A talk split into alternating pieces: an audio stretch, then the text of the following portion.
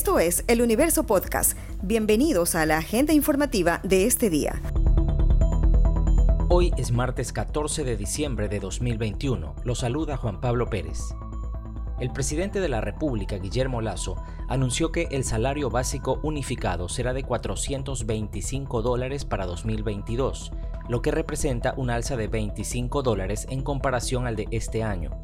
La decisión se dio luego de que empleadores y trabajadores no llegaran a un acuerdo el Consejo Nacional de Trabajo y Salarios no logró ponerse de acuerdo sobre la posible alza del salario. Los trabajadores pedían un incremento de 25 dólares y los empleadores que sea de 2 dólares con 66 centavos. El gobierno ha sostenido que el incremento salarial busca mejorar los ingresos de la ciudadanía y que la reactivación económica debe empezar por las familias más necesitadas y los trabajadores que ayudan a crecer al país. Lazo, quien en campaña prometió incrementar el salario básico de 400 a 500 dólares en los cuatro años de su administración, se refirió a la reactivación económica. La nueva riqueza debe llegar primero a los trabajadores, a aquellos que empujan, que sudan y se desviven para hacer crecer nuestra economía.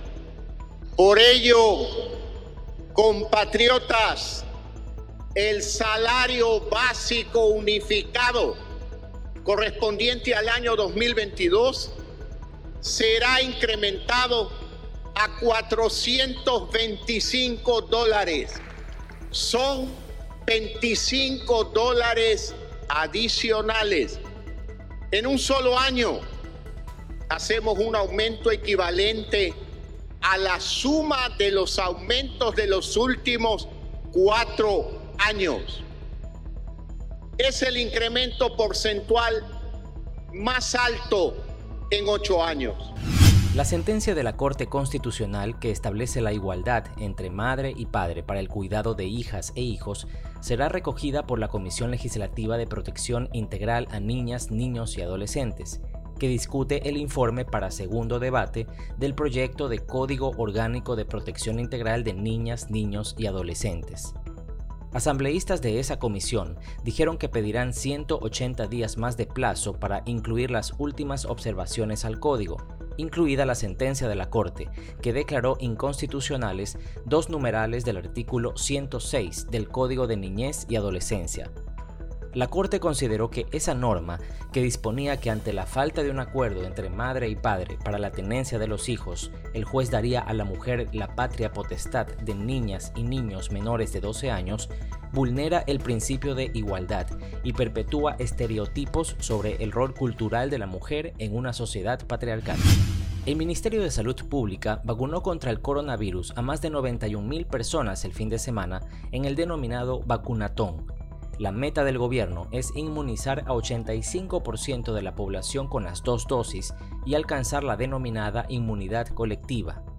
Casi 12 millones de personas tendrían ya las dos dosis de los 16 millones de habitantes mayores de 5 años que se espera vacunar. Para llegar a la inmunidad colectiva, faltaría por inocular aproximadamente a 1.680.000 personas. Con lo que resta para que finalice este año, el gobierno debería vacunar diariamente a unas 94.000 personas mayores de 5 años.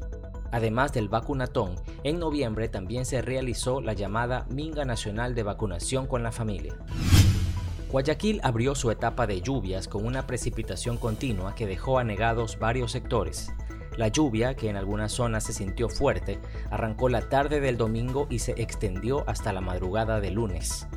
Urdesa, Flor de Bastión y la avenida Benjamín Carrión de la Alborada fueron parte de los sectores más afectados en el norte. El municipio indicó que se reportaron 32 calles y vías con acumulación de agua y se cayeron 5 árboles en el sur y norte de la ciudad. Tomando en consideración el valor moderado reportado en las últimas 24 horas, la ciudad ya supera el registro histórico promedio de lluvia de diciembre, según indicó Boris Malave, técnico del Instituto Nacional de Meteorología e Hidrología. Esta noticia ha estado entre lo más leído de eluniverso.com en las últimas horas. El embajador de Estados Unidos en Ecuador, Michael Fitzpatrick, señaló que se han retirado visas a lo que denominó narcogenerales ecuatorianos y que existe mucha preocupación respecto a la penetración del narcotráfico en las fuerzas del orden. El funcionario dijo en una entrevista a Primicias que no podía mencionar nombres, pero que se investigaban este y otros casos. Agregó que en este año han sido cientos de casos de retiros de visas, incluidos familiares que están comprometidos con este delito. El Ministerio de Defensa y el Ministerio de Gobierno señalaron en un comunicado que Estados Unidos no ha retirado visas a generales en servicio activo al mando de las instituciones y pidieron al embajador que entregue información para investigar el caso. Esto fue lo más destacado de la jornada. Hasta la próxima.